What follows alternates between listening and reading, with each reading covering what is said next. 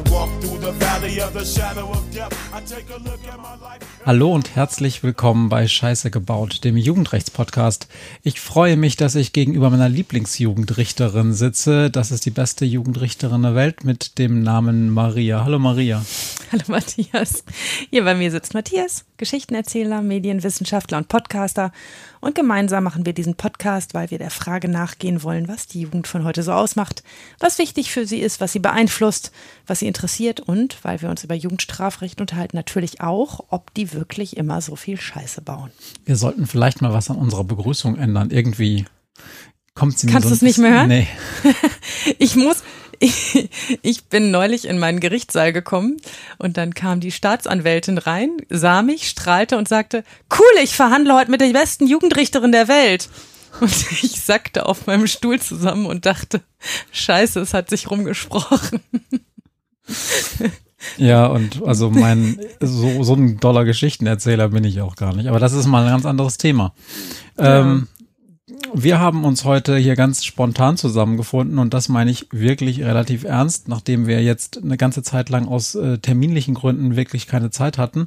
Und äh, eben stupste mich die gute Maria an und sagte, so, wir nehmen heute auf, Bums. Äh, was hast du denn vor, mit mir aufzunehmen? Äh, du willst die Agenda wissen? Wir reden heute über große Träume. Jugendliche, die haben immer große Träume und was passiert, wenn, wenn die groß träumen und was mit den Träumen passiert, das ist eine coole Geschichte, glaube ich. Dann freue ich mich auf die Agenda heute. Und im Vorhinein muss ich noch kurz was loswerden. Und zwar einen riesengroßen Dankeschön Gruß nach Österreich an ähm, den Universums-Podcast. Oh ja, das war äh, cool. Ja, von ähm, den netten Menschen, die das Universum, den Podcast, das Universum machen und auch ähm, die Sternengeschichten, weil wir hatten ihnen einen Schwung alter Science-Fiction-Bücher geschickt, die wir nicht mehr brauchten und die eine der Macherinnen ganz toll findet. Warum auch immer, aber. Ich, nein, nein, das ist. Äh, ähm, Viel also, Spaß damit. Zur Erklärung. Ich bin ein riesiger Fan dieser Podcast, sowohl ähm, der Sterngeschichten von Florian Freistetter als auch ähm, des neuen Podcasts, den er zusammen mit Ruth äh, macht. Ähm, ähm, der heißt das Universum.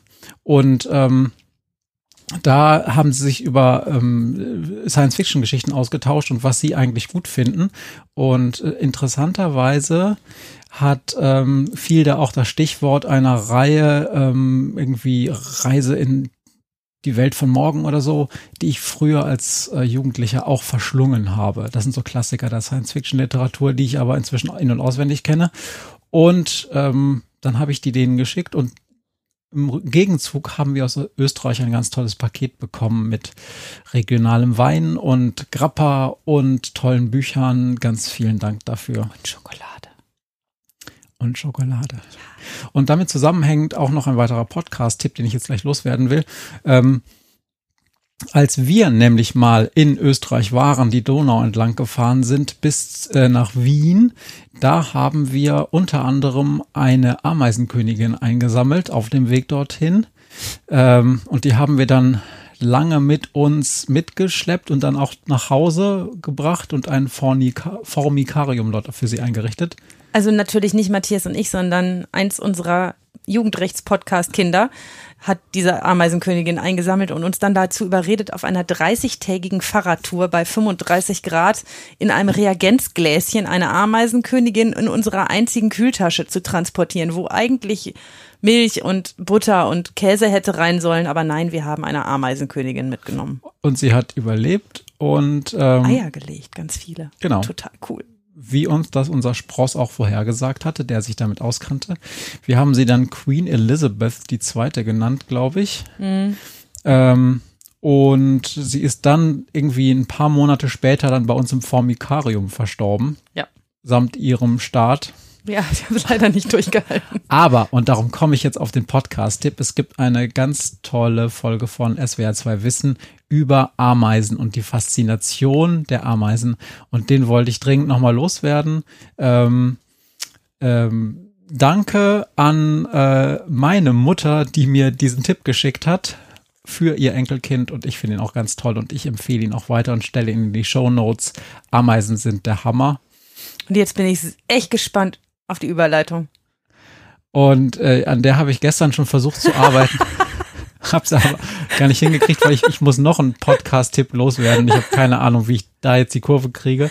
Und zwar gibt es einfach einen neuen Podcast ähm, von Igor Levitt, den ich schon mal empfohlen habe, 32 Mal Beethoven. Da gibt es jetzt eine neue Podcast-Reihe. Da geht es um Variationen in der Klavierliteratur. Und äh, ähm, Igor Levitt ähm, hat zusammen mit seinem Partner, ähm, der heißt Anselm, puh, weiß nicht, ganz toller Mann auf jeden Fall, ähm, jetzt eine Podcast-Reihe gestartet zum Thema Variationen in der Klavierliteratur von 1750 bis 1975 oder so. Tue ich auch in die Show Notes. Die erste Folge hört sich super an und ich werde da auf jeden Fall alles anhören. So, jetzt können wir loslegen. Ich warte immer noch auf die Überleitung. wir machen ja eigentlich einfach nur so ein, so ein ähm, Zirkel, wie, wie nennt man das? Wenn, wenn man Zitierzirkel? Sich ein Zitierzirkel, genau. Nein. Ich kann äh, auch nochmal über Menno Baumann reden, der netterweise auf dem Jugendgerichtstag wie Bolle für uns Werbung gemacht hat. Vielen Dank, Menno Baumann, ähm, vom Systemsprenger Podcast. Ja, genau. Sag mal, wie war denn der Jugendgerichtstag eigentlich? Der war cool. Der war ganz toll. Der war, ähm, ja, das hat alles geklappt und wir waren uns natürlich nicht so richtig sicher, ob das Technische wirklich funktionieren wird. Ähm, waren 350, 400 Teilnehmer mit äh, Mitwirkenden noch viel mehr. Ähm, und wenn dann alle gleichzeitig da im Plenum ähm, einem Vortrag zuhören und dann Leute auch was dazu sagen und Leute was fragen, dass das technisch so funktioniert. Ähm, das hat alles super hingehauen. Ähm, alle Menschen von euch da draußen, die nicht in der Justiz arbeiten, die wird das vielleicht nicht wundern, weil das funktioniert ja mit der Technik. Alle, die von euch Justizjuristen sind oder irgendwie bei der Justiz arbeiten, lasst euch nicht von euren Systemadministratoren erzählen, dass ihr Skype for Business ohne Kameras oder MS Teams ohne Inhalte benutzen dürft. Das ist alles Bullshit. Das funktioniert ganz hervorragend, wenn man das nur will. Das klappt nur in der Justiz nicht so richtig. Ja, will heißt, das entsprechende Geld auch für die Infrastruktur hat und auch für die Leute, die die dann managen. Ja, also wir hatten zum Beispiel alle die Kameras, nicht alle, aber sehr viele Menschen die Kameras an. Ähm, und ich kenne das justizintern aus Fortbildungssituationen, dass man dann ernsthaft mit 20 Mann in der Fortbildung sitzt. Ich hatte das neulich, da habe ich selber, war ich äh, die Referentin. Äh, das hat dann nur funktioniert, nachdem wir alle die Kameras ausgemacht haben, inklusive mir. Das heißt, die armen äh, Teilnehmer dieser Fortbildung haben sich vier Stunden lang meine PowerPoint angeguckt und ansonsten habe ich in ein schwarzes Loch reingeredet. Das ist echt ätzend, das macht auch keinen Spaß und so kann man auch Fortbildung nicht betreiben. Ähm, ja, aber ähm, so ist das mit der Justiz. Ich habe auch ein Bereitschaftshandy. Das ist ein schickes Samsung Galaxy A32. Das ist ein halber Fernseher. So groß ist das Teil. Es passt auf jeden Fall definitiv überhaupt gar nicht in eine Hosentasche. Das kannst du vergessen. Aber ich kann mit dem Riesenteil leider nur telefonieren und Fotos machen. Aber ein Smartphone, mit dem man ins Internet könnte, das wäre ein Ding. Ja, und wir reden jetzt mal nicht über die ganzen Situationen, wo das mal wirklich sinnvoll wäre, weil es ja eh, eh auch nicht ginge wegen Datenschutz und weil es da keine Apps gibt, um das, naja, forget it. Forget it, genau. Also äh, an euch, äh, wenn ihr mal mit der Justiz zu tun habt, dürft ihr euch einfach nicht wundern, wir sind technisch, haben wir es einfach nicht drauf. Das ist so. Wir haben es technisch nicht drauf. Und das, wir sind ein bisschen außer Zeit gefallen, das sieht man an unseren Gebäuden, das sieht man an der Architektur unserer Sitzungssäle, das sieht man ähm, daran, wenn man einen Brief von uns kriegt, das ist auch fürchterlich, glaube ich. Ähm, es sieht man an unseren Telefonzentralen und eigentlich auch an allem anderen.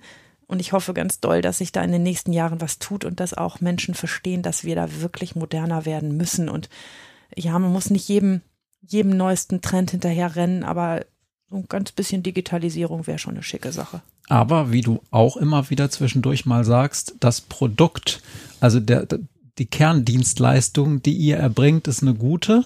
Und Gerechtigkeit, Spitzenprodukt. Ja, Gerechtigkeit ist ein Spitzenprodukt und ihr macht coole sie, Corporate Identity. Ihr macht sie auch überraschend immer noch ziemlich gut, sagst du auch immer wieder. Ja, also den, das, den Überblick, den ich darüber habe, wie Rechtsprechung bei uns funktioniert und gemacht wird, nicht nur in meinem Bereich, sondern auch in allen anderen Bereichen, dafür, mit was für Mitteln wir da so arbeiten und wie wir so ausgestattet sind, ähm, läuft das ziemlich gut und finde ich, machen wir die allermeisten Dinge gut. Natürlich hat jeder von euch, wenn ihr aus anderen Teilen Deutschlands kommt, auch Erfahrung mit, mit einer Verwaltungsrechtsklage, die seit drei Jahren anhängig ist oder, oder mit irgendeinem anderen Rotz, den ihr nicht erledigt kriegt, weil die Gerichte nicht arbeiten. Ne? Man kriegt seine Grundbuchsachen nicht eingetragen, weil, weil da irgendwie gerade nichts funktioniert oder weil da die Computer ausgefallen sind oder so. Solche Sachen gibt's, aber insgesamt das Grundprodukt finde ich immer noch stimmt. Wir sind nur halt wir haben es technisch nicht drauf. Muss man so sagen. Okay, gibt's noch was äh, über Ameisen, äh, Sterne oder Technik oder wollen wir direkt einsteigen? Wir hatten eine Bundestagswahl. Stimmt, wir hatten eine Bundestagswahl. Und wissen wir schon, was das für die Justiz bedeutet oder das Jugendrecht oder überhaupt? Nö, gar nicht. Aber das sieht ja schwer so aus, als ob Grün und FDP irgendwie mitmischen würden, in welcher Konstellation auch immer. Das sieht zumindest im Moment schwer danach aus und das bringt mich dazu zu glauben, dass wir nochmal das Thema Cannabis-Legalisierung aufs Tapet bekommen. Wenn es denn, ich weiß nicht, ob das wirklich ein Verhandlungspoint sein wird, aber da hatten sich ja beide für stark gemacht. Da bin ich total gespannt. Hatte sich auch die SPD gar nicht so. Mm, gar nicht äh, so. Also. Insofern ist auch deshalb interessant, vielleicht für uns das nochmal aufzurollen und vielleicht zu auch zu, zu reevaluieren weil wir auch am abendlichen Abendbrottisch, am abendlichen tautologischen Abendbrottisch äh, inzwischen wieder mal diese Diskussion führen mit diversen äh, Teenager-Jugendrechtskindern. Ja. Ich hatte ja, wir haben mal eine Folge zu Betäubungsmitteln gemacht, irgendwann in den ersten 10 oder 20 Folgen. Ähm, heute übrigens Folge 40. Ähm, da, da haben wir über Betäubungsmittel geredet und auch über die Frage der Legalisierung. Ich hatte mich da relativ klar positioniert das findet sich nun so gar nicht wieder in allen, die da gerade Koalitionsverhandlungen führen. Also schauen wir mal, was die große Politik so tut. Heißt das, dass der Jugendrechtspodcast bald genauso alt ist wie wir? ja. Na gut. Nicht in Jahren, nur in Folgen. Also falls ein Lebensjahr von dir und mir eine Folge ist, dann ja wir werden dann irgendwann mal dann können wir Überschriften suchen. unserem Podcast auf die Schulter klopfen und sagen, so, willkommen in unserer Welt, mein Lieber. Aber ein paar Jahre ist es noch. Ein paar Jahre, ein paar Folgen müssen wir noch machen. So schlimm. So können wir jetzt anfangen. Jetzt können wir anfangen. Gut, dann entertain me. Themenschwerpunkt große Träume. Das ist ein komisches Thema und ihr fragt euch bestimmt, wie komme ich da drauf? Matze guckt mich auch mit tellergroßen Augen an und, ähm, und ist gespannt, was ich erzählen möchte. Jugendliche, die träumen groß. Und zwar ganz egal, wer sie sind oder wo sie herkommen oder auch über welche Ressourcen sie verfügen, das ist gar nicht so wichtig. Sie haben Vorstellungen davon, wie ihr Leben laufen soll und wo sie hinwollen und wo sie hin sollen. Und ganz oft ist das total unrealistisch. Aber hey, genau dafür ist man ja jung, ne? Dafür, dass man sich das alles geil vorstellen kann und die Welt einem offen steht und alles möglich ist. Das ist Träume haben. Und ich sage im Gerichtssaal am Ende von sehr belastenden Verhandlungen ganz oft zu den jungen Leuten, es ist ja noch nicht alles vorbei. Du bist ja noch jung und da kommt noch so viel Leben. Und daraus kann echt was total Cooles werden, auch wenn du das jetzt nicht so siehst. Du musst das nur wollen und du musst dich nur genug anstrengen und dann wird da auch was Cooles draus. Das sage ich ganz oft, weil sie manchmal, wenn was sehr belastend gelaufen ist oder was sehr schief gegangen ist, ähm, natürlich das Gefühl haben, dass jetzt alles über ihnen zusammenbricht und alles hinüber ist und deshalb ähm, sind sie da ähm, ja in einer Situation, in der man ihnen auch mal sagen muss, naja, groß träumen ist ist auch was wert, darfst du auch weiter, auch wenn es jetzt mal schief gegangen ist. Und ähm, Darf ich mal kurz fragen? Du weißt natürlich auch, dass das nicht immer so stimmt. Also wenn du dich nur genug anstrengst oder wenn du es ja, nur klar. genug willst, dann wird das schon. Das äh, ist ja das, was, was uns äh, ganz viele gesellschaftliche Akteure verkaufen und ganz häufig stimmt es dann auch nicht. Und du wirst ja wahrscheinlich auch die ganzen Risikofaktoren dieser Menschen sehen und auch ihre Startbedingungen, also ihr Startkapital, wo du dann so sagst, also realistisch gesehen, aber ich habe schon in den wildesten Fällen Menschen die Kurve kriegen sehen. Ähm, ne, also wo man, wo man wirklich die Hände beim Kopf zusammenschlägt und denkt, Alter, das kann wirklich nichts mehr werden, ähm, die dann doch aus irgendeinem Drive heraus noch was gefunden haben. Und das ist ja auch, ich befasse mich ja mit Menschen in ihrem er ersten Lebensdrittel, eher, eher so ersten Lebensfünftel, so, äh, ne, was, was sie haben. Und, ähm, und natürlich sind da, da sind ja noch nicht alle Karten gemischt und noch nicht alles fertig. Und deshalb meine ich das auch ernst. Auch jemand, der bis dahin einen ganz beschissenen Lebensweg mit wenig Ressourcen und wenig Möglichkeiten hat, der kann aus seinem Leben schon auch noch was machen. Der muss nur auch träumen wollen und der muss nur auch wollen, dass es vorangeht dass das dann immer automatisch klappt, nee, das kann ich nicht versprechen und das ist auch nicht so. Ähm, aber es ist auf jeden Fall die Eintrittskarte dafür, dass was funktionieren kann. Ja, und wahrscheinlich hast du auch insofern recht, dass wir haben schon mal an anderer Stelle darüber geredet, wenn man sich dann die Träume erzählen lässt, dieser Jugendlichen, sind, sind das ganz häufig ganz handfeste, sehr einfache Träume, ja. so wie Lebenspartner, Kind, vielleicht ein Haus oder irgendwas. Auto ganz oft, Hund. Das ist jetzt nicht so, dass man sagt, ähm, ich will irgendwie Elon Musk werden oder so. Das wollen auch einige. Und wer weiß, vielleicht kriegt sie auch der ein oder andere von ihnen hin. Das ist, und das hängt nicht, das hängt aus meiner Sicht überhaupt nicht zwingend ähm, nur am Bildungsgrad und auch nicht zwingend nur an der Frage, ob man mal vom Jugendrichter stand oder nicht. Vielleicht sogar im Gegenteil. Die Menschen, die sich gut ausgetestet haben, die wissen auch, wo sie hinwollen bei jungen Straftätern ist das zumindest so, die, die stehen am Anfang ihres Lebens und da gibt's noch ganz viel, die, und die wenigsten versauen es so doll, dass man es echt nicht mehr hinkriegen kann. Es gibt natürlich Situationen, wo man sagen muss, naja gut, ähm, das ist so gravierend, da, da hat man bestimmt ein Leben lang mit zu tun, wenn man jemanden ermordet hat oder wenn man an ganz schlimmen Verletzungsfolgen schuld ist, ähm, die sich nicht mehr beheben lassen.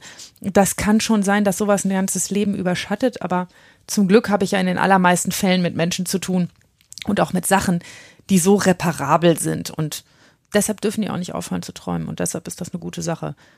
Ganz schlimm ist das natürlich, wenn sie dann mal sich trauen, groß zu träumen und das dann zerplatzt.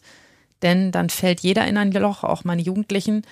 Und es hilft ihnen dann nicht zu sagen, hast halt zu groß geträumt. Deshalb ist das Loch so tief, in das du jetzt fällst.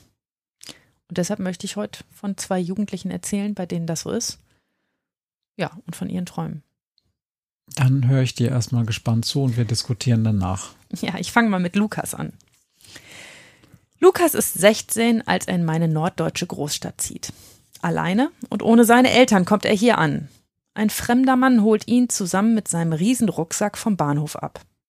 Es ist der Jugendbetreuer des größten Fußballclubs der Stadt. Lukas ist im siebten Himmel.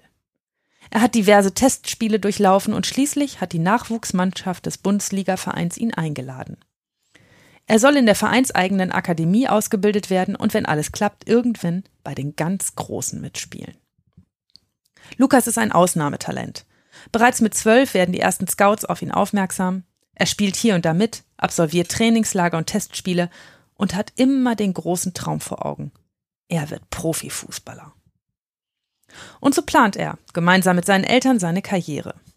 Sie bringen ihn überall hin, zahlen extra Trainings, akzeptieren, dass die Schule eher so nebenher läuft und unterstützen seine Pläne und Träume. Zu guter Letzt stimmen sie auch schweren Herzens zu, dass ihr Kind 600 Kilometer von zu Hause entfernt in einem Wohnheim mit anderen Jugendlichen wohnt, hier die Schule besucht und weiter an seinem großen Ziel arbeitet. Lukas ist zwar erst 16, aber er fühlt sich wie jemand, der es schon geschafft hat. Sicher, das Training ist hart, aber schon nach kurzer Zeit verdient er etwas Geld. Nachdem er in die U19 aufgenommen ist, verdient er sogar so viel Geld, dass jedem normalen Jugendlichen der Atem stocken würde. In absoluten Zahlen ist es nicht so wahnsinnig viel, aber es ist genug, um hier und da protzig ein Mädchen auszuführen, coole Klamotten zu kaufen und immer das neueste iPhone in der Tasche zu haben. Was Lukas jedoch beschäftigt, ist nicht das Kleingeld, was er in so jungen Jahren schon ausgeben kann. In seinem Kopf dreht sich alles ums Reichwerden und Berühmtsein. Er plant schon die Villa auf Mallorca und das Motorrad für seinen Vater. Die vielen Reisen, die sie alle machen werden und wie stolz alle auf ihn sein werden, wenn er erstmal derjenige ist, dessen Spitzenleistung in der Sportschau besprochen wird und der nach einem Spiel als erster oder zweiter interviewt wird. In seinem Kopf ist er schon ein ganz großer. Das hängt damit zusammen, dass ihm ständig gesagt wird, dass er ein Ausnahmetalent ist und dass er hart an sich arbeiten muss und dass dann etwas ganz Großes aus ihm werden könnte. Natürlich verwenden die Trainer und Betreuer den Konjunktiv, denn auch sie wissen, dass es nur bei wenigen dann auch wirklich klappt. Aber Sie müssen die jungen Menschen auch anspornen und so halten Sie ihnen vor die Nase, was sie am meisten lockt. Reichtum und Berühmtheit.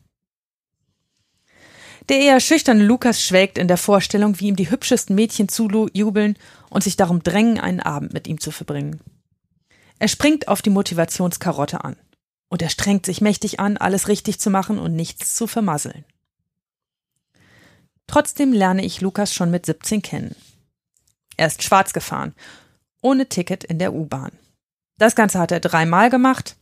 Dabei hat er weder auf die Polizei noch die Mahnung der öffentlichen Verkehrsbetriebe reagiert.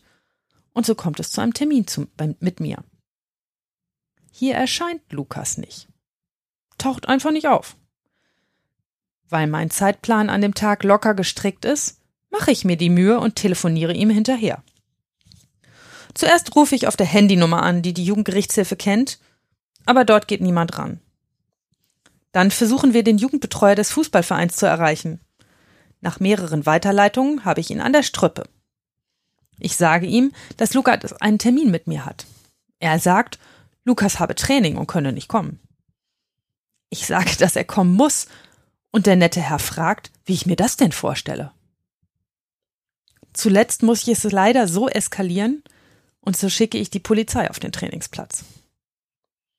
Lukas kommt freiwillig mit und erscheint mit einiger Verspätung immer noch in Fußballklamotten im Gerichtssaal.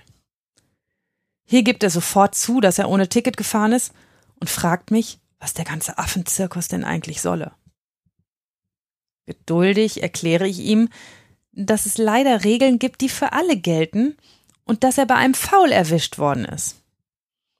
Ich frage ihn, ob er auf dem Platz den pfeifenden Schiri ignorieren würde, und er versteht die Analogie. Brav entschuldigt er sich und fragt, wo er denn das Geld hinzahlen soll. Wir stellen das Verfahren gegen ihn ein. Sechs Wochen später erreicht mich die nächste Anklage von Lukas. Er ist wieder ohne Ticket mit der Bahn gefahren. Wieder setze ich einen Hauptverhandlungstermin an, wieder kommt Lukas nicht, wieder lasse ich ihn von der Polizei abholen. Diesmal geraten wir schon etwas doller aneinander.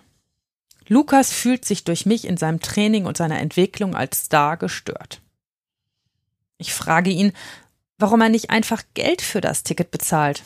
Er sagt, er hab's halt vergessen, wir sollen uns mal alle wieder einkriegen. Lukas ist noch nicht volljährig und schon so ein Großkotz, als hätte er es bereits der ganzen Welt gezeigt. Dass er jemand ist, vor dem man beiseite tritt und der halt einfach mal nicht zahlt für die Bahn. Ich habe Mühe, ihm beizubiegen, warum ich kleinliches Minihirn es doch wichtig finde, dass er sich an die Regeln des Zusammenlebens hält. Zugegeben, er begeht keine Großkriminalität. Aber sein Verhalten gibt ernsthaft Anlass zur Sorge.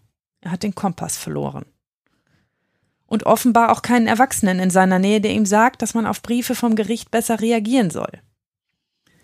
Diesmal verurteilen wir Lukas zu einer ziemlich saftigen Geldauflage.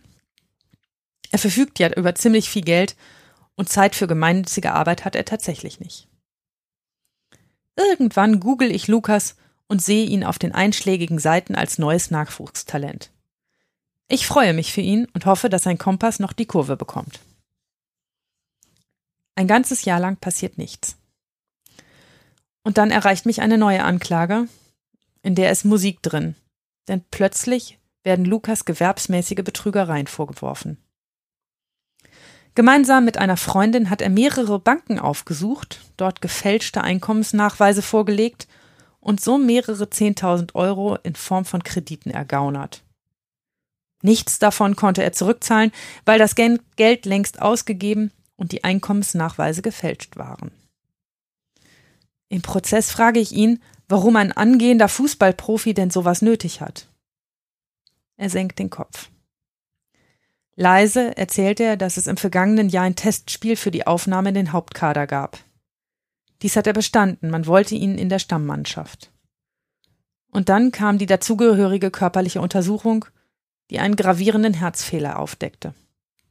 Vermutlich hat ein verschleppter Infekt zu einem Herzfehler geführt, denn bei seinen Anfangsuntersuchungen war er noch kerngesund. Jetzt ist er zu krank, um Fußball zu spielen. Er ist gerade 19 und steht vor den Trümmern seines Lebens. Er erzählt mir, wie viel Geld seiner imaginären vielen Millionen er im Kopf schon ausgegeben hatte und wie tief das Loch war, in das er fiel, als man ihn ohne größere Übergangszeit aus sämtlichen Mannschaften hinausbat. Er braucht Geld, um seinen Lebensstil aufrechtzuerhalten und auch, weil er sich bislang noch nicht getraut hat, seinen Eltern vom Abbruch der Ausbildung zu berichten. Sie sind doch so stolz auf ihn. Entgeistert frage ich ihn, was er denn jetzt erzählt, was er denn bis jetzt erzählt hat, und er sagt, dass sie weiter davon ausgingen, er würde in der U21 spielen und dort genug Geld bekommen. Er erzählt, wie überzogener Lebensstil und auch schlechtes Geldmanagement ihn so schnell in so große Probleme geführt haben, dass er versuchte, Geld auf illegalem Weg zu beschaffen. Dass man ihn dabei mit hundertprozentiger Wahrscheinlichkeit aufspüren würde, hatte er nicht bedacht. Wir schmeißen das ganze Hilfesystem an. Lukas erhält einen Betreuer und den dringenden Rat, mit seinen Eltern zu sprechen. Er wird engmaschig überwacht und begleitet. Trotzdem gelingt es nicht. Lukas hat keinen Schulabschluss, so dass sich seine Ausbildung nicht gerade aufdrängt. Er sagt auch, er würde doch nicht ernsthaft für 380 Euro Ausbildungsvergütung arbeiten gehen. Mangels Alternativen, um an Geld zu kommen, beantragt er Hartz IV. Bei der nächsten Verhandlung geht es schon um Arbeitsamtsbetrug. Lukas hat einen Scheck vom Arbeitsamt erhalten, geht aber zum Amt und erzählt, der Scheck sei nicht angekommen. Er erhält einen zweiten Scheck und löst dann beide ein. Wieder ist die Tat nicht gerade von kriminellem Genie getragen. Und leider geht es so weiter. Immer wieder erzählt mir Lukas, dass er jetzt einen Trainerjob hat, dass er jetzt eine Seniorenmannschaft in Kleinkleckersdorf trainiert, dass er ein Aufbaustudium Sportwissenschaften begonnen hat, dass er einen Fitnesstrainerschein machen will. Und nichts davon stimmt. Lukas manövriert sich immer weiter in Lügen hinein. Als er 21 Jahre alt wird, bringt er zum ersten, zur ersten Verhandlung beim Erwachsenenstrafrichter zwei Jahre Jugendstrafe auf Bewährung im Gepäck mit. Er wird die nächsten Jahre im Gefängnis verbringen. Lukas hatte Riesenträume und im Vergleich zu seinen Altersgenossen hatte er sie sogar zurecht. Er hatte eine realistische Chance auf einen ganz großen Coup und der hat sich zerschlagen, da kam einfach das Leben dazwischen. Nicht viele Jugendliche bekommen die Chance, aus so großer Höhe zu fallen, und so tat es bei Lukas auch weh.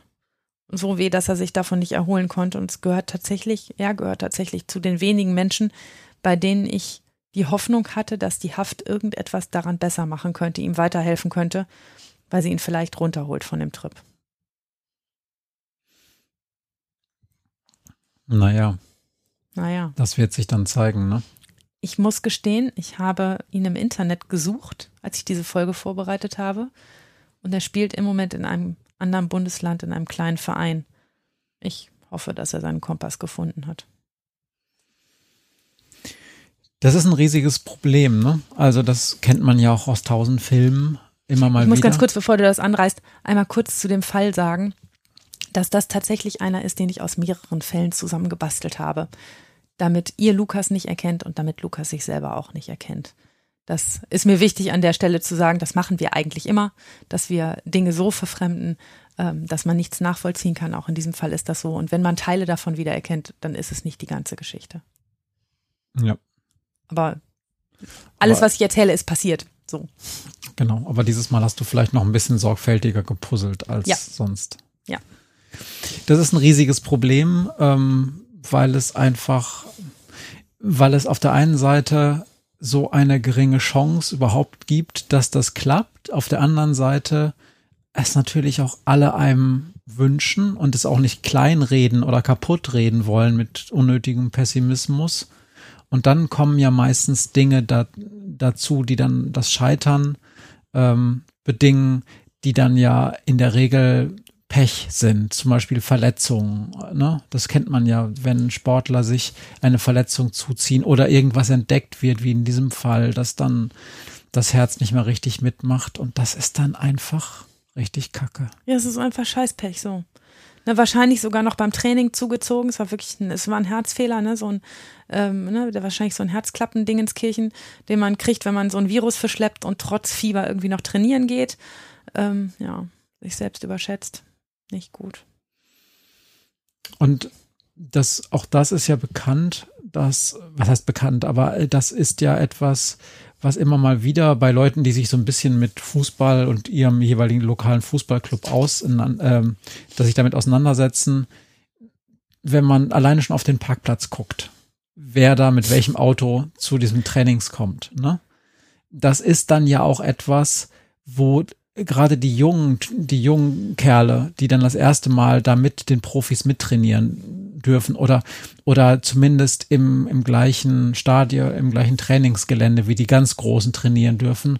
Und wenn die da auf diesen Parkplatz kommen und das sehen, dann werden die natürlich auch daran gewöhnt, auch an die Erwartungshaltung an sich selber und die haben dann ja auch diese Hoffnung und Erwartungshaltung, dass es eben ja. nicht der, der, der gebrauchte Golf oder der ja, Nissan Micra ist. Ja, auch nicht, überhaupt nicht den, den Radius zu sehen, was es sonst noch so anderes gibt. Ne? Also das, das muss dann immer gleich eine Superkarre sein. Und es gibt ja nur genug Bundesligaspieler, die jahrzehntelang ohne Lappen rumfahren, weil sie halt irgendwie so ein tolles Auto unter den Hintern getackert kriegen und dann sich auch denken, ja, so ein Scheiß fahren kann ich doch Führerschein, fragt doch keiner nach. Ne, ähm, da, mhm. Die, die gibt's ja immer mal wieder, äh, die dann nach vielen Jahren irgendwie einräumen müssen, dass sie, ne, und ich habe mehrere Fälle in unserer Stadt, vor allen Dingen Ordnungswidrigkeiten gegen ähm, Spieler aus dem Hauptkader ähm, gehabt, ähm, bei denen, die immer sagten, also da ging es immer darum, ob die nun gefahren sind oder nicht, ob die das auf dem Foto sind. Das ist ein bisschen albern, wenn das ein berühmter ist, äh, dessen Gesicht man schon auch mal aus der Zeitung kennt. Und wenn man dann das Blitzerfoto sieht, dann ist das die Diskussion immer ein bisschen albern. Und dann ist immer meine Frage, naja, wie viele Autos haben sie denn? Ne? An wen verleihen sie denn dann alle? Und dann sagen die aber, oder das habe ich schon mehrfach gehört, naja, so sieben, acht Autos habe ich schon. Und wer die jetzt gerade mein drittes und mein fünftes Pferd weiß ich ehrlich gesagt nicht. Ich habe es dem, dem, dem und dem erlaubt. Ähm, das finde ich schon immer ist für so normalo Menschen wie mich schon immer eine sehr seltsame Vorstellung, mehrere Autos auf sich angemeldet zu haben, nicht zu wissen, wer die Karren gerade fährt ähm, und damit was für Unfälle baut oder wie zu schnell fährt. Das finde ich schon strange. Und das ist in der Welt offensichtlich gehören schnelle Autos, hübsche Mädchen. Mhm coole ähm, Penthouse-Wohnung und, äh, und die Villa auf Malle irgendwie dazu, zu dem Gefühl. Wobei du hast bei deinem Carsharing da auch eine ganze Flotte zur Verfügung stehen. genau. ja, ich habe auch, ich verfüge über ausgesprochen viele Autos, ja. Ja, ja aber ähm, ich, ich habe das bei, ich, ich verrate das jetzt mal an dieser Stelle, ich bin ein durchaus teil, zeitweise sehr leidenschaftlicher Anhänger von Borussia Dortmund gewesen und bin es immer noch ähm, ich habe das damals auch verfolgt, als es dann bei Marco Reus, glaube ich, war das Marco Reus, der dann keinen Führerschein hatte. Und, Einer von denen. Und da schon immer diese dicken Autos hatte und dann kleinlaut eingestehen musste, ja, scheiße, ich müsste mal vielleicht Führerschein machen und so. Und ähm, als Fan dieser Vereine nimmt man das ja diesen Kerl noch gar nicht so übel und denkt, ja, na klar, wenn der da seine Millionen verdient und alle seine Kumpels fahren diese dicken Autos und er hat es aber verbaselt, einen Führerschein zu machen, weil er auch da mit dieser Theorieprüfung wahrscheinlich nicht so die richtige Bock äh, hatte zu lernen und auch keine Zeit und so. Aber das sind ja noch die, die haben es ja geschafft und äh, die fallen ja immer noch weich, solange sie ihre Leistung bringen und auch gesund sind, um diese Leistung zu bringen. Aber so richtig übel wird's dann natürlich bei denen, die eben nicht dieses Backup haben, dass der Verein sie auch immer noch schützt, weil sie so viel Wert bringen. Ne? Mhm. Ja, es ist auch eine Frage des Selbstverständnisses, das meine ich mit Kompass. Das sind sehr junge Menschen, die sind beeinflussbar und offensichtlich haben die Vereine, ich will das gar nicht über einen großen Kamm scheren, weil mir dazu der Überblick fehlt, aber ganz offensichtlich haben es einige Vereine nicht drauf, ähm, da einen Erwachsenen drauf gucken zu lassen, was diese ganzen Jungs da eigentlich tun. Ne? Und also ich, ich, mir fällt noch zum Beispiel ein, dass ich mal ein Ordnungswidrigkeitenverfahren auch gegen einen aus dem Hauptkader geführt habe, ähm, der mir zum Beweis der Tatsache, dass er das gar nicht gewesen sein kann, ähm, einfach mal seine Visitenkarte schickte mit einer Widmung drauf für mich. Was soll das beweisen? das, das, war einfach nur großkotziges. Ja, guck mal, Richterin, schicke ich dir eine Visiten, äh, eine, eine, eine, Autogrammkarte. Eine Autogrammkarte. keine Visitenkarte, eine Autogrammkarte von mir. Guck mal, toll, ne? Kannst du dir an eine Wand hängen. Ach so, von wegen, das bin ich und mm, so sehe ich doch gar nicht aus. Mm, aber dann auch schön mit, ne, für die Richterin da drauf. Pff. Ja, also dieses Selbstverständnis, ne, guck mal, eigentlich kann ich mir alles kaufen und wenn, wenn, sag mir, was ich bezahlen soll, dann lässt du mich auch wieder in Ruhe, so, äh, dass das nicht immer nur mit uns funktioniert. Also es war auch, war auch, als wir mit diesem Betreuer da telefoniert haben, der war echt so, wie stellen Sie sich das denn jetzt vor? Der ist jetzt im Training. So, nee, der ist jetzt im Gerichtssaal, weil da hat er jetzt einen Termin.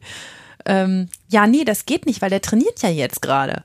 Ne? Und ich gesagt habe, soll ich jetzt ernsthaft die Polizei vorbeischicken bei Ihnen? Das wird dann peinlich. Ähm, ja, das würde ich mir doch eh nicht trauen.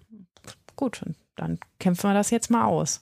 Das ist vielleicht albern, das für eine Leistungserschleichung auszukämpfen, aber ähm, da habe ich gemerkt, wie die so hinter diesem ganzen Pass auf, das Wichtigste ist erstens Fußball, zweitens Fußball und drittens Fußball. Und wenn sonst noch jemand was von dir will, dann sagst du ihm, ich stehe übrigens auf Fußball.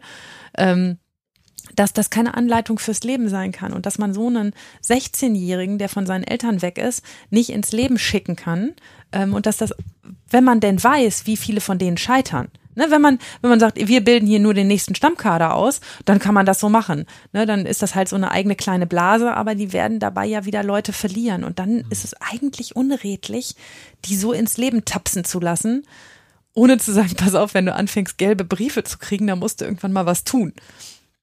Ja, also ich habe, wir haben das schon vor ein paar Folgen, das ist schon zehn Folgen her oder so, da haben wir schon mal angekündigt, dass wir dazu gerne ähm, Stimmen hätten.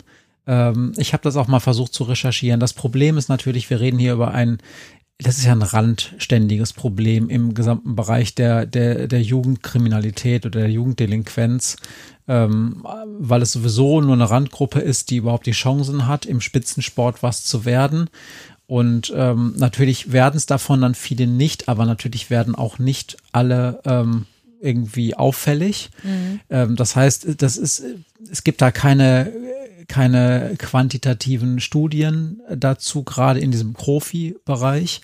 Ähm, und natürlich ist es auch schwer, die einzelnen Vereine und ihre Ansätze bei den Akademien und bei der Betreuung zu vergleichen. Also man kann auch nicht sagen, die machen das alle so oder, oder die lassen die dann alle fallen. Natürlich haben die alle bestimmte Mechanismen mhm. eines sogenannten Übergangsmanagements, für die, wo das nicht funktioniert. Aber natürlich muss man auch ganz klar sagen, sind da die Mittel ja auch begrenzt, weil man steckt ja sein Geld und seine Ressourcen lieber da rein, wo was ähm, Gewinnbringendes für den Verein bei rauskommt, als sozusagen so eine Abklingzeit für die äh, zu organisieren, die es nicht geschafft haben. Was ich gefunden habe, sind ähm, Studien ähm, etwas breiter angelegt zu so ähm, ähm, Spitzensportlern allgemein im Amateurbereich, denn die meisten guten Menschen, die verdienen ja nachher nicht genug Geld, um dadurch irgendwie reich und berühmt zu werden. Aber Spitzensport gibt's ja in tausend Disziplinen. Also in jeder Olympiadisziplin gibt es ja einen mhm. Spitzensportlerbereich, der, ähm, der ganz massiv in, ähm, also wo Menschen ja ganz massiv ihr gesamtes Leben zehn Jahre lang, teilweise länger, ähm, nur darauf fokussieren, überhaupt da oben anzukommen. Ob das jetzt Leistungstouren ist, äh, Skifahren, ähm, irgendwelche äh, Leichtathletik-Dinge. Und da gibt's schon ein paar ähm, Studien dazu, wo Menschen dann begleitet werden aus dieser Zeit heraus. Also selbst mhm. wenn die das geschafft haben, sind die dann häufig mit 22, 25 trotzdem fertig. Mhm. Und es wird gesagt, okay, du warst jetzt zweimal bei Olympia und jetzt bist du zu alt und jetzt musst du halt diesen Übergang schaffen. Und das ist interessant, wie schwer das ist für diese Menschen, ihrem Leben einen neuen Sinn zu kriegen, weil das ja vorher dieser Sinn wirklich nur in sehr kleinen, nicht kleinen, aber in sehr eng gefassten Zielen steckte, nämlich mhm. die und die Rundenzeiten, das und das neue Trainingsziel und alles andere war egal. Ja. Ja, und das, ähm, die sozusagen wieder an ein normales Leben zu gewöhnen. Das ist ja auch, ich glaube auch, dass das aus Sicht des Sports wirklich schwierig ist. Ähm, was sollen die da mit Realismus arbeiten? Ne? Was sollen die den, den Leuten, die sie zu Höchstleistung antreiben wollen, sagen, ah, schaffen übrigens 95 Prozent von euch am Ende nicht, stellt euch schon mal drauf ein. Und wenn nicht, dann, dann sagen wir euch jetzt schon mal, dass ihr besser ein bisschen Mathe übt, weil das kann man später gebrauchen. Klar tun die das nicht, ne? Denn sie ja, wollen, wahrscheinlich werden die das schon in irgendeiner Weise tun. Ja, ja, mal mehr, mal weniger. Ähm, es ist ja auch nicht umsonst, dass von den Spitzensportlern dann fast keiner irgendwie. In, inzwischen ist es ein bisschen besser. Ne, so in den letzten fünf bis zehn Jahren ist es besser geworden, aber davor hat ja niemand von denen einen Abschluss gehabt, einen vernünftigen Schulabschluss, weil da einfach alle gesagt haben, komm, da stellst du jetzt mal hinten an, das ist nicht so wichtig. Und da wird in zunehmend Wert drauf gelegt, das ist ja auch gut so. Ähm, aber also ich, wir hatten lange darüber sinniert, ob wir die, die Clubs mal anschreiben und fragen, aber die machen natürlich auch nur Eigenwerbung. Und die Frage, was machen wir eigentlich mit den gescheiterten Jungs? Ähm, ja, es ist ja auch eine schwierige Frage, und die zu stellen. Und andere Gesprächspartner haben wir dazu nicht gefunden.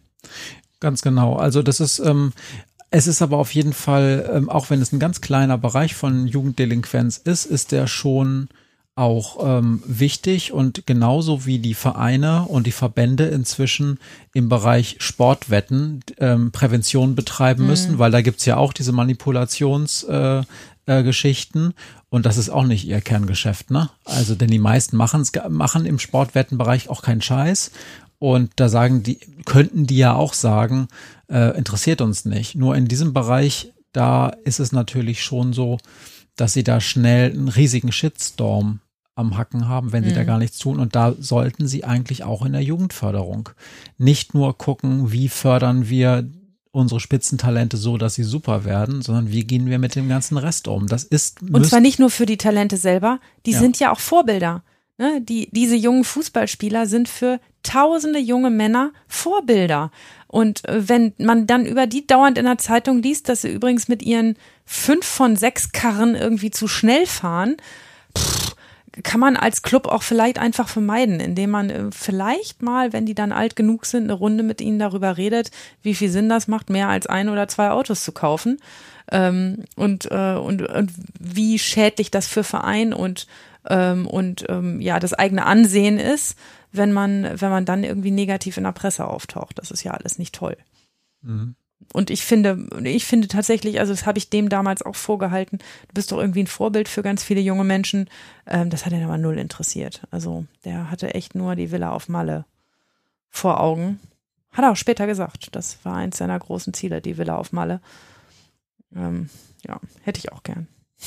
Ich kann nur leider nicht Fußball spielen. Ja. Ich, ich, ich, mich interessiert dann immer wirklich dieser Gegensatz zwischen diesem unbedingten Willen und auch der Selbstdisziplin an diesem Ziel zu arbeiten, denn ich meine, dass diese Jungs, also im Fußball sind es ja in der Regel die Jungs, ja. die so viel Geld verdienen, ähm, die trainieren ja wirklich hart und die, die stecken ja jahrelang zurück, die gehen eben nicht auf die Partys, sondern während ihre äh, Freunde, ja. ja, aber so richtig viel dürfen die es nicht machen, das wissen die doch selber, weil dann sind, dann kommen sie gar nicht erst in diese Akademien. Mhm die müssen halt immer nochmal den extra Kilometer zum Training fahren und machen das auch fünfmal pro Woche und fahren auch teilweise stundenlang, ähm, damit sie dann irgendwie bei in einem großen Verein mittrainieren können. Das ist, da investieren die unglaublich viel Arbeit und das schaffen die, ne? Und dann bei anderen Dingen schaffen sie es nicht. Vielleicht als Kompensation.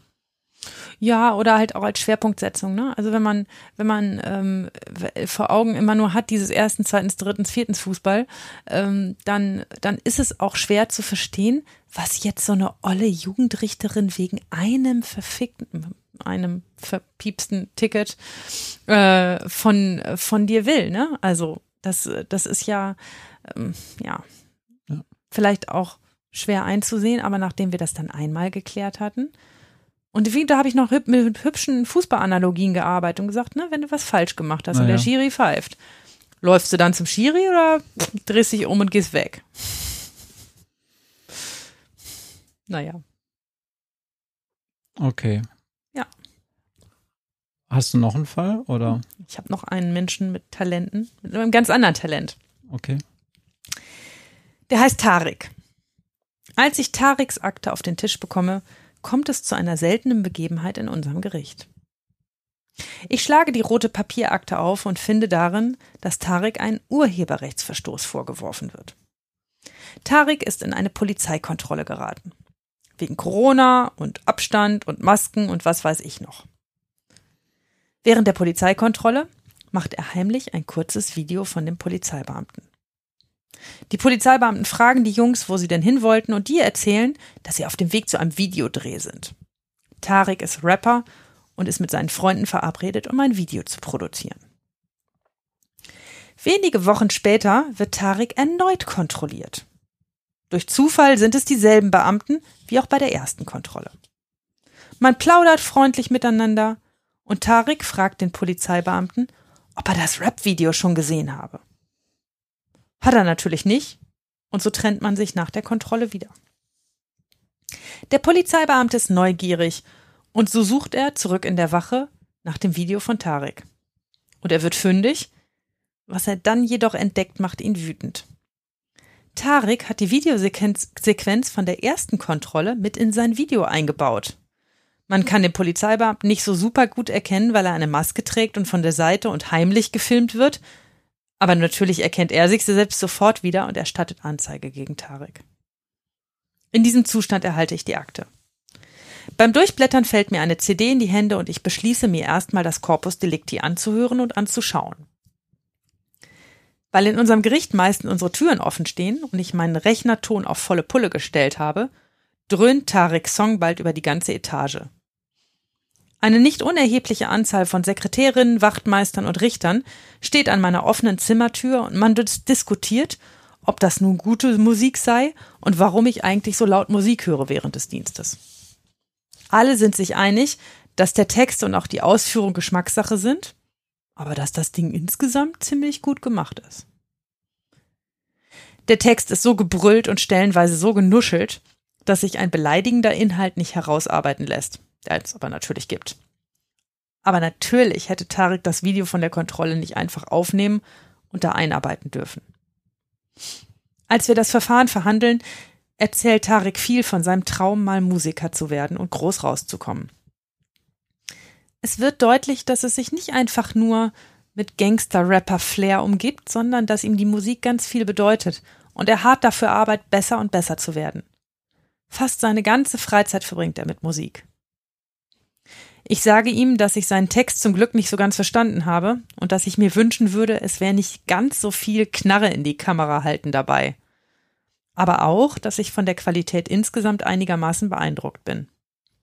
Tarek strahlt. Erwachsene mögen seine Raps in der Regel eher nicht. Wir unterhalten uns über die Frage, warum er das Video heimlich gemacht hat, warum er den Polizeibeamten nicht gefragt hat und warum der das vielleicht doof finden könnte. Tarek erzählt, dass er noch nie im Leben den Polizisten bei der, dass er doch nie im Leben den Polizisten bei der zweiten Kontrolle auf das Video angesprochen hätte, wenn ihm klar gewesen wäre, wo das alles endet. Letztlich sieht Tarek ein, dass er sich falsch verhalten hat und dass zu einer großen Musikerkarriere neben einem gesunden Ego und Talent auch Korrektheit in rechtlichen Dingen gehört. Er verspricht sich daran zu halten. Kunsturhebergesetz. Genau. Recht am eigenen Bild. Da Ja. musste ich sogar mal in meinem Studium eine, eine, eine Klausur drüber schreiben. Dann weißt du es besser als ich. ja, ich Damit habe haben wir echt selten zu tun. ich hab da eine zum 4 Quatsch. gekriegt. Ich weiß das noch. Das war ganz, ganz furchtbar. Aber ja, ja, wir hatten das. Ähm, na klar, also der Polizist ist halt einfach nur irgendein Typ und keine Person der Zeitgeschichte, nicht mal eine relative Person Mhm. der Zeitgeschichte. Also das heißt, wenn jetzt der Polizist am Rande einer gesellschaftlich sehr relevanten Demo Wache geschoben hätte und Tarek da in die Menge gefilmt hätte, um, was weiß ich, die größte Demonstration in unserer norddeutschen Großstadt gefilmt hätte, die, was weiß ich, den Kanzler stürzen will oder irgendwie sowas, dann ist es was anderes, dann kann so ein Beifang okay sein. Er hat der Kanzler gesagt, das ist uh, Ja, ja. neuer Sprech. Entschuldigung. Aber, aber, ähm, aber das ist ja hier nicht der Fall. Also er hat ja kein großes Ereignis Nee. gefilmt und der Polizist ist da zufällig drauf gelandet, sondern er hat halt den in Anführungsstrichen Bullen gefilmt, weil es irgendwie in jedem amerikanischen Gangster-Rap-Video Ja, auch so. weil, da, weil da Polizisten rumlaufen. Die amerikanischen Rapper bezahlen dafür Leute in, in Kostümen mit einem Ko Kostümwagen, ne, damit Ja, die ja. da rumfahren und eine Kontrolle simulieren. Und er hat halt nicht die Kohle gehabt oder nicht die Ausstattung und hat er gedacht, er filmt das so. Das war auch, also der hatte gar kein großes Arc dabei. Also als wir uns dann darüber unterhalten, weshalb das verboten ist, hat er gesagt, ja, aber man erkennt den doch gar nicht richtig. Sag ich, naja, er selbst erkennt sich schon, ne? Und die anderen Beteiligten vielleicht auch. Ähm, ne? So richtig toll ist es nicht, wenn der dann, wenn ich ahne ja, dass der Text eher so nicht staats- und nicht polizeifreundlich ist insgesamt. Also er hält in diesem Video mehrfach irgendwie so eine Knarre äh, in die Kamera und, und dann taucht natürlich auch ein großes weißes Auto auf und da hockt auch eine nette Frau auf der Kühlerhaube. Also diese, diese typischen, mhm. ähm, ja, ne? also wie gesagt, über den Geschmack kann man sich echt streiten. War die Knarre denn irgendwie ein Problem? Oder nee, die war kein Problem, die war erkennbar nicht echt. Okay. Also haben sie nachgeprüft. Sie wollten gerne alles finden. Sie haben auch wirklich geprüft, ob es einen beleidigenden Inhalt gibt. Aber wie gesagt, er hat zum Glück für ihn so rumgenuschelt, dass man es nicht, nicht super gut verstehen konnte. Zumindest die Teile nicht, die dann wirklich vielleicht beleidigend gewesen wären. Mhm. Sind sie ja vielleicht auch gar nicht. Aber darum geht's beim Rap ja auch, ne? ähm, sich da abzugrenzen und äh, ja, das, das gehört zu der Kultur mit dazu. Man muss das nicht gut finden. Ich finde das auch nicht gut. Ähm, aber handwerklich war das Ganze ziemlich gut gemacht. Das war musikalisch nicht schlecht. Und das war auch vom Videodreh so, dass ich sagen würde, ja, kann auch mit so einem B-Klasse-Ding eigentlich ganz gut mithalten. War nicht übel. Mhm. Ich habe nur die Musik ein bisschen zu laut angehabt und dann standen alle bei mir im Büro und sagten, was hörst du denn für eine Mucke? Und hatte der junge Mann irgendwie dir erklärt, wie es jetzt weitergehen soll mit ihm? Hatte der genaue Karrierepläne? Oder der so? hatte ziemlich genaue Karrierepläne. Also was heißt, ne? Der wollte halt lauter Videos produzieren und die an so viele Agenten wie möglich schicken. Puh, ob daraus was wird, dafür kenne ich mich mit Rap zu wenig mhm. aus, ob das wirklich so handfest ist, dass, dass man daraus was machen kann. Auf jeden Fall das, was ich beurteilen kann, nämlich ob jemand Text in Rhythmus ordentlich sprechen kann. Das war schon ziemlich geil, was er da gemacht hat. Also das muss man, muss man erstmal machen, kann auch nicht jeder. Ja, wir hatten ja ganz am Anfang in unseren ersten Folgen mal, da habe ich ja dieses Kurzreferat zu diesem Modus Mio, ja. dieser der Spotify-Playlist und dem entsprechenden Podcast gehalten. Habe ich mich ein bisschen mit beschäftigt. Auch da sind die Chancen natürlich wirklich mau, denn das muss man auch mal sagen. Es wird damit immer noch Geld gemacht, aber das Geld landet, landet bei den Plattformen und bei ganz, ganz wenigen, die wirklich viele Millionen Klicks damit erzeugen, damit es dann überhaupt mal zu der berühmten Mio der Millionen kommt. Und das ist. Obwohl ich Tarek jetzt auch gar nicht so wahrgenommen habe wie jemand, der, ähm, der das zwingend nur für die Mio macht. Also, ne, der war anders als, ähm, als Lukas. Ähm, keiner, der so, der so den, den, den, den klinge, äh, klingenden Geldbeutel so vor der Nase hatte, sondern der hatte wirklich Interesse an Musik. Und der hat das auch beschrieben, was ihm daran so wichtig ist und wie viel er mhm. da macht und wie viel er trainiert und übt und mh, mm, was er alles für Instrumente spielt und, ähm, und was, was er mit seinen Freunden macht. Und ich fand ehrlich gesagt auch so in der Corona-Zeit, da hängen dann da drei Jungs oder vier Jungs rum und sagen, was können wir machen? Dann lass uns draußen ein Rap-Video drehen. Das ist ja nicht übel. Ne? Also man kann ja auch wesentlich schwachsinnigere Dinge tun, ähm, als zusammen Musik zu machen. Ne? Also deshalb hatte ich ein bisschen Sympathien für ihn, weil ich irgendwie dachte, ist ja eine, eigentlich eine ganz süße Idee. Und wir sind dann auch also er hat erst ganz arglos getan und hat gesagt, nee, ich hätte dem doch nicht von dem Video erzählt, wenn ich irgendwie gewusst hätte, dass ich hinter Sonnenärger dafür kriege. Aber natürlich hat er ihn auch heimlich gefilmt, ne? Wenn er irgendwie kein Arc gehabt hätte, hätte er vielleicht einfach gesagt, Alter, kann ich mal eine Aufnahme davon machen, was wir hier gerade machen? Das brauche ich für mein Video gleich. Das hat er auch nicht getan und genau über diesen Graubereich haben wir uns unterhalten, ähm, dass ihm das nicht so klar gewesen ist, dass es dann am Ende wirklich ernsthaft vor der Jugendrichterin landet. Ja. Hat er dann das erste Mal gemacht, um das zu provozieren, dass er diese Bilder bekommt? Oder war das? Das weiß ich nicht. Ja. Das weiß ich nicht. Habe ich ihn ehrlich gesagt auch nicht gefragt, weil ich auf die Idee gar nicht gekommen bin. Also es ist, es ist schon auch ein Mem, auch bei den amerikanischen Gangster-Raps, die bezahlen nicht alle, alle irgendwelche, irgendwelche Kostümtypen und Komparsen, sondern die richtig harten Jungs, die versuchen halt auch echte Bilder von Verfolgungsjagden. Ja, die kriegen ja dasselbe Problem. Genau, und die Kalkulation ist immer der Tabubruch. Und wenn man mit dem Tabubruch so viel Geld verdient, dass dann das, was da an zivilrechtlichem Kram mit der Polizei kommt, eher egal ist und dass man das dann gerne in Kauf nimmt. So abgebufft kam er mir jetzt nicht vor, aber vielleicht hm, fand ja. ich ihn auch zu nett. Es zeugt halt, äh, es erzeugt halt auch dann so Street Credibility bei den Fans, wenn die sehen, er hatte, er hatte echt Stress mit den Bullen. So. Ja, aber das, wie gesagt, das war. Matze macht immer Anführungszeichen irgendwie in die Luft, wenn er Bullen sagt, wollte ich nur sagen. Ja, ja. Ja, so. ja, genau. Ähm, naja, das, äh, also das, das war ja nun auch kein richtiger Stress. Die haben sich da auch ganz nett unterhalten. Das war jetzt auch keine Kontrollsituation oder so, sondern die haben da einfach nur gestanden und den, den Jungs einmal gesagt, boah, wenn ihr hier rumlauft, dann müsst ihr irgendwie versuchen, 1,50 Meter Abstand voneinander zu haben. Was auch immer. Aber ich fand es jetzt irgendwie echt nicht die unkreativste Art, seine Freizeit zu verbringen und sich zu beschäftigen. Und ich fand auch cool, wenn ein junger Mensch in dem Alter so ähm, so, so klare, auch künstlerische, klare Ziele hat. Ne? Nicht, nicht nur, äh, nicht nur, ich will es in, in zwei Tagen schaffen, die ganze Netflix-Staffel durchzugucken, sondern, sondern ein künstlerisches, kreatives Ziel zu haben, das fand ich irgendwie bemerkenswert und das habe ich auch nicht so irre häufig mit meinen Jugendlichen. Ja, also finde ich, finde ich auch und ich finde es auch, äh, ganz am Anfang hast du es halt gesagt, also wann denn träumen, wenn nicht in dem Alter? Ja. Warum versucht man es? Die Realität denn? kommt früh genug. Ja, genau. Und ähm, na klar, kommen dann am Ende immer die, ich habe schon immer gesagt, dass das eh nichts wird, Typen. Aber von den Typen haben wir wirklich auch genug in diesem Land. Also ja. da gibt's, da freue ich mich über jeden, der es trotzdem versucht. Ja, und es, ich habe es immer wieder mit jungen Menschen mit ganz erstaunlichen Talenten zu tun. Also wir müssen noch mal eine eine eigene Folge zum Thema jedes Kind kann was machen. Ähm, ne, das müssen wir irgendwann mal tun. Dies muss von dieser hier sozusagen nochmal noch mal, ähm, ausgesourced werden. Aber ähm, fast immer haben junge Menschen irgendein Talent und immer und fast immer träumen sie groß. Und das ist toll, denn nur dann traut man sich raus ins Leben. Und es ist dann halt besonders bitter, wenn es nicht klappt, wie im Fall von Lukas. Ja.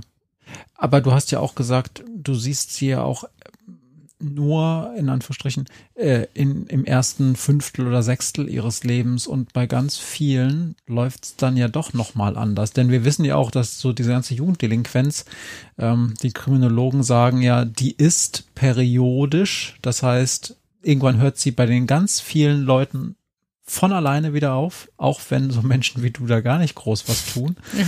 Das, auch das ist die Wahrheit. Und ganz viele von denen gucken dann mit 50 auf einen vielleicht etwas krumm, aber auch überraschend interessanten und auch guten Lebenslauf zurück und sagen, Mensch, irgendwas habe ich doch geschafft. Ich weiß noch nicht, wie ich das anstelle, aber je älter ich werde und je länger ich Jugendrichterin bin, desto mehr interessiert mich, was aus denen geworden ist, die ich die mir im Kopf hängen geblieben sind und die mir haften geblieben sind, deren Geschichten mir hängen geblieben sind. Ähm, und irgendwann, wenn ich mal 60 bin oder 70, dann muss ich das mal recherchieren. Alles, was sich da noch recherchieren lässt. Promotion. genau. naja, also auch wenn man erwachsen wird, muss man ja lernen, mit Niederlagen umzugehen. Und das ist ja auch ein Teil der ähm, Lebensfähigkeit. Ne? Also wir kriegen ja auch ständig einen zwischen die Ohren äh, ne, wir, wir erleiden auch dauernd Niederlagen und ähm, mal kriegt man einen Job nicht oder mal besteht man eine Prüfung nicht oder, oder mal äh, haut einem der Lebenspartner ab mit einem anderen. Also laut, es passieren Dinge, die man nicht im Griff hat, die man nicht wollte, die einem das Leben und die Lebensplanung durcheinander würfeln und da muss man damit umgehen können und das ist eben bei jungen Menschen auch so, die müssen das auch lernen, um heile durchs Leben zu kommen. Und ich erzähle ja ganz oft von Jugendlichen in diesem Podcast, die, von ihren Niederlagen. Und ich erzähle ganz oft davon, wie diese Niederlagen aus desolaten Situationen entstehen. Ähm, aus, aus Beziehungsarmut, daraus, dass nicht gefördert werden, dass niemand sich die Mühe macht, sie zu erziehen. Aber ganz manchmal sind da eben auch Jungs wie Lukas und Tarek dabei, denen das Leben ein großartiges Talent mit in die Wiege gelegt hat und ja, die auch tolle Sachen könnten. Und vielleicht müssen wir da auch noch mal eine Folge drüber machen. Es gibt ja in der Wissenschaft, der Kriminologie und der Sozialwissenschaft auch immer und auch der Psychologie diese Fälle, die man als diese Resilienzleuchttürme bezeichnet. Ja. Also diese Menschen, ja. die den letzten Scheiß erlebt haben schon und die mit Bedingungen so ins Leben starten, wo alle sagen, ja, okay, komm, hör mir auf mit dem Klischee, ich weiß schon, wie das endet. Und die sind einfach, die sind einfach nicht kaputt zu kriegen. Im Gegenteil, die laufen da rum, wie mit so einer, mit so einem Schutzengel oder so einer Teflonschicht ausgerüstet und stehen immer wieder auf mhm. und, und äh, haben irgendwie das extra, die extra Portion ähm, Glücksbotenstoffe in sich drin oder ein Blick auf die Dinge, dass es trotzdem funktioniert. Und man sieht ihnen das vielleicht im Alter von 15, 16 oder 17 nicht an. Und deshalb sage ich zu jedem Jugendlichen, wenn der dann mit so einer fürchterlichen Geschichte kommt, da kommt noch eine ganze Menge Leben hinterher. Das, die, der Drops ist nicht gelutscht, das ist nicht vorbei. Ne? Äh, da, da, das fängt gerade erst an, dieses Leben. Und du brauchst nicht jetzt irgendwie verzweifeln, nur weil es jetzt mal gerade nicht gut gelaufen ist. Ja. Muss nur besser laufen, als das dann gelaufen ist. Und das, das ist schon die Bedingung und dafür trete ich ja auch an, aber. Ja, und ähm, natürlich haben es diese jungen, jungen Menschen, äh, die haben es ja häufig mit Menschen zu tun in der Sozialarbeit, in der Schule und so. Die sind ja in der Regel wohlmeinend, aber auch immer so ein bisschen halt auf diesen Schienen, auf denen sie schon immer waren. Und die kennen nun auch die normalen Fälle und haben dann die Vorurteile und Klischees schon immer so ein bisschen eingeprägt. Und die können sich dann nicht so richtig vorstellen, wie so ein sehr ungerader Lebensweg dann doch noch sehr erfolgreich sein kann. Mhm.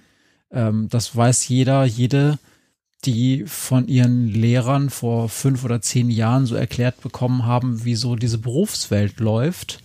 Und natürlich haben die nicht mal besonders viel Ahnung von der normalen Berufswelt und dem normalen, geraden Lebenslauf heutzutage. Und schon gar nicht vom Krummen, ne? Ja, denn ja. die Möglichkeiten ändern sich eben auch. Okay. Ja. Sind wir fertig mit diesem Thema? Ja. Dann ähm, stell du mir doch jetzt mal deine Frage, weil dann kann ich, während ich sie beantworte, dir deine eigene Frage überlegen. Ja. So, die, die Frage ist naheliegend. Matze, als du 15 warst, wovon hast du geträumt? Ähm, ja, ich war so ein typischer, ähm, ich war so ein typischer Angsthase, glaube ich. Ich habe mich nicht so richtig geträumt zu träumen. Ich habe mich nicht, nicht so richtig getraut, groß zu träumen.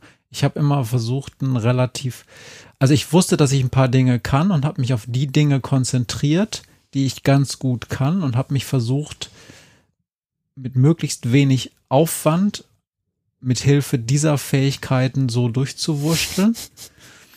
Ähm, und natürlich hatte ich so ein paar ganz vage Träume, aber die mehr so in das Superhelden-Genre gingen. So, was wäre eigentlich, wenn? Und jetzt setze irgendeine total unrealistische Randbedingung ein. Was wäre dann? Wenn ich Spinnenfäden aus meinen Fingerkuppen so werfen ungefähr. könnte? Hm, ja, ja. Okay. Ähm, naja, und natürlich gab es noch so ein paar ganz geheime Dinge, aber die finde ich ehrlich gesagt auch ein bisschen zu privat, als dass ich sie hier so im ah, Podcast. Okay. Vielleicht muss ich das nachher tragen, wenn wir das Mikro Nein. ausmachen. Aber nee, tatsächlich, ähm, tatsächlich habe ich schon immer diejenigen bewundert, die ähm, große Pläne hatten und und die ähm, das auch ja und die und die das dann auch geschafft haben oder zumindest sich nicht haben den Optimismus nehmen lassen, mhm. diese Pläne umzusetzen. Ich, ähm, ich weiß, ich muss gerade überlegen, wie, wie wahrscheinlich, nee, obwohl, das kann ich durchaus, glaube ich, mal erzählen. Also, eine Sache war zum Beispiel, ähm, ich war auf einem Gymnasium und da gab es dann ab der zehnten Klasse ja die Wechsler, die sozusagen aus anderen Schulformen dann kamen, in, um die Oberstufe dann im Gymnasium zu machen und mit uns zusammen Abitur zu machen. Und mhm. das Gemeine war immer, die hatten äh, je nachdem, wo sie herkamen, häufig so Defizite aufzuarbeiten, weil die waren an ihrer Realschule ziemlich gut gewesen, aber die hatten so in bestimmten Fächern oder in bestimmten äh, Beziehungen so diese Methodik dieser komischen Gymnasialklausuren noch nicht so richtig gerafft und das mussten die halt irgendwie alles lernen. So und dann gab es dann häufig so Lehrer, die gesagt haben zu den besseren Schülern in einem Fach, hilf doch mal Person XY, ähm, so eine Geschichtsklausur zu schreiben. Also erklär mal der mhm. das und ich hatte da eine Mitschülerin, das war mein Jahrgang. Die war sehr nett, hatte türkische Wurzeln und ähm, die hatte ihre erste Geschichtsklausur oder Politikklausur total verhauen. Also so richtig so fünf oder so. Und dann hatte mir der Lehrer gesagt, ähm, erklär der doch mal so ein bisschen, wie sowas geht, damit die so ein bisschen sicheren Boden unter den Füßen hatten. Und dann habe ich das der versucht zu erklären und die hatte wirklich wenig Hintergrund so und auch wenig Verständnis für das Fach. Dann kamen wir so ins Reden und dann fragte ich sie, ja, oder dann haben wir uns so ein bisschen erzählt, was wir so nach dem Abi vorhatten. Und dann sagte sie mir, dass sie dieses Fach studieren wollte, um Lehrerin zu werden. Und ich war geplättet, weil ich dachte so, Alter, ich krieg so in meinen Klausuren immer so zwei plus oder eins oder so. Und ich habe nicht das Gefühl, dass ich dieses Fach lehren könnte. Überhaupt nicht. Also wirklich nicht. Ich dachte so, ich könnte nicht, ich könnte jetzt nicht, ich glaube, es war Geschichte, ich könnte kein Geschichtslehrer werden. Ähm, und, und du, du hast gerade die letzte, letzten zwei Klausuren total versemmelt. Du stehst da auf fünf. Und du willst Geschichtslehrerin werden? Und zehn Jahre später haben wir uns beim Abi-Treffen getroffen und sie war Geschichtslehrerin ne? an einem Gymnasium. Und ich dachte so, ja, wie geil. Hm. So, und die hat's geschafft. Und die hat einfach mal gesagt, kann doch nicht so schwer sein. Ich mach das jetzt einfach. Hm. Und der hat garantiert niemand diesen Abschluss hinterhergeschmissen. Die hat's einfach sich auf den Hosenboden gesetzt und hat's einfach nur gelernt. Fertig. Super. Ja. Groß geträumt. Groß geträumt und richtig okay. geträumt. Ja. Ich stelle die Frage einfach mal zurück, weil sie mich zu doll interessiert bei dir. Ähm, und dann lass das meine Frage an dich sein. Man muss dazu sagen, dass Matthias und ich uns schon wirklich sehr lange kennen, aber mit 15, 16 hatten wir uns noch nicht gegenseitig auf dem Schirm. Ja, okay, lass mal jetzt nicht in der Vergangenheit wühlen. Ich, ja, gerade so, so nicht. nicht. Mhm. mhm. Also mit 15 war ich entweder in meinen Vorstellungen eine Sängerin in einem Musical oder eine Schauspielerin. Und davon war ich auch ziemlich überzeugt, dass ich eins von beiden definitiv werde. Okay. Ich. What happened? da kam die Realität dazwischen. Das war so ein bisschen schwierig. Ich singe gar nicht so gut. Und ich bin auch, auch leider gar keine gute Schauspielerin. Das musste ich irgendwann einsehen. Aber man darf ja mit 15 noch glauben, dass man das, dass man das gut kann und dass man dafür prädestiniert wäre, Menschen mit seinem Talent zu beglücken. Und das habe ich tatsächlich, habe ich geglaubt und habe ich auch äh, gewollt. Mhm. Wurde dann schnell nichts, aber. Ja. Und wann hast du das akzeptiert? Das mit dem Schauspielen schnell, weil das wirklich sehr, sehr erfolglos und fruchtlos war. Ähm, das mit dem Singen später. Also ist mir dann auch irgendwann aufgefallen, dass es doch wohl nicht so geil ist, wie ich denke, aber, aber ähm, ja, weiß ich nicht, so ein Jahr, zwei Jahre später ist mir dann aber es gab da keinen konkreten Anlass, dass dir irgendwer gesagt hat, Maria. Und du zum Beispiel. nein. Matthias äh, war so ein charmanter Mitschüler. nein, nein, also man muss da, äh, also folgendes, ähm, Maria hat eine, hat seit frühester Kindheit Erfahrung im Chorsingen und so und das kann die auch wirklich super. Maria ist eine richtig gute Chorsängerin, die kann vom Blatt singen, sauber, gerade, ähm, also alles, nicht schön, ne? Doch. so geht's nein, so. nein, ist alles gut. Es ist, nein, du, du hast eine wirklich eine Chorstimme, du hast eine eine Mischstimme. Hm. Du bist äh, super, du du bist für jeden Chor eine Bereicherung, aber du bist keine Solostimme. Nee, und das musste ich auch irgendwann einsehen. Genau. Ich habe dann irgendwie zwei, dreimal irgendwo ein Solo gesungen und ähm, musste einsehen, dass es halt nicht nur ich nicht so geil fand, sondern alle anderen auch nicht. Und dann muss man das vielleicht einfach mal lassen. Hat mich aber nicht davon abgehalten, immer zu denken, komm, ich will die großen Sachen. Ja. Bis dann hast du dir, sogar heute mal gucken. Dann hast du dir überlegt, was ist denn was, was ich überhaupt nicht kann? ja, weil es liegt wirklich fern. Dann hast du Jura studiert. Ja, genau. Okay. Ja, guck mal, und bei dir hat das ja dann relativ okayisch geklappt. Das hat relativ okayisch geklappt. So, gut, dann haben wir die zwei Fragen auch abge abgekaspert. Ja. Ähm, müssen wir noch irgendwas an unsere Zielgruppe loswerden? Nö. Wir ähm, haben momentan ein bisschen das Problem, dass wir beide richtig eingespannt sind ähm, und darum können wir diesen zwei, also wir versuchen weiterhin diesen zwei Wochen Rhythmus einzuhalten, aber wir können euch das nicht so richtig Vielleicht wird es auch ein drei Wochen Rhythmus. Ja, denn äh, ja, das Leben ist gerade so ein bisschen lebig. Ja. Ähm, und wenn ihr äh, zufällig irgendwelche ganz drängenden Fragen habt, wo ihr denkt, da müsste doch mal meine Lieblingsjugendrichterin zu dem Thema etwas dazu sagen, dann schreibt uns das sehr gerne. Ähm, wir nehmen Themen gerne von euch auf und wir freuen uns natürlich auch weiterhin über Bewertungen unseres Podcasts. Einfach nur so als kleine Motivationsspritze. Denn äh, das ist wirklich tatsächlich, das sage ich jetzt mal ganz offen, ähm, das ist immer, also wenn man dann sieht, Mensch, da kommt eine schöne Bewertung oder da kommt eine interessante Frage, dann gibt man sich manchmal abends noch den Tritt in den Hintern, um nochmal eine halbe Stunde was vorzubesprechen oder vorzubereiten. Und das ist schon die halbe nächste Folge eigentlich, ne? Ja, ist manchmal so. Dann danke ich dir für dieses Gespräch. Dir auch. Und wir sehen uns beim nächsten Mal und hören uns vor allem. Wahrscheinlich hören wir uns eher. Okay. Macht's gut. Ciao. Tschüss. but nobody's here to teach me. If they can't understand it, how can they reach me? I guess they can't, I guess they won't, I guess they front. That's why I know my life is out of luck, fool.